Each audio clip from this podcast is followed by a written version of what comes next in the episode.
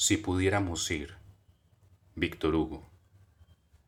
Él decía a su amada, si pudiéramos ir los dos juntos, el alma rebosante de fe, con fulgores extraños en el fiel corazón, ebrios de éxtasis dulces y de melancolía, hasta hacer que se rompan los mil nudos con que ata la ciudad nuestra vida. Si nos fuera posible salir de este París triste y loco, huiríamos.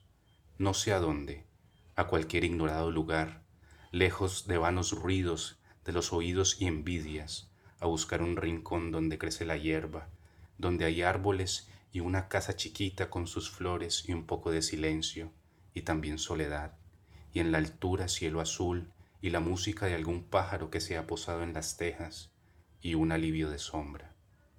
¿Crees acaso que podemos tener necesidad de otra cosa en el mundo?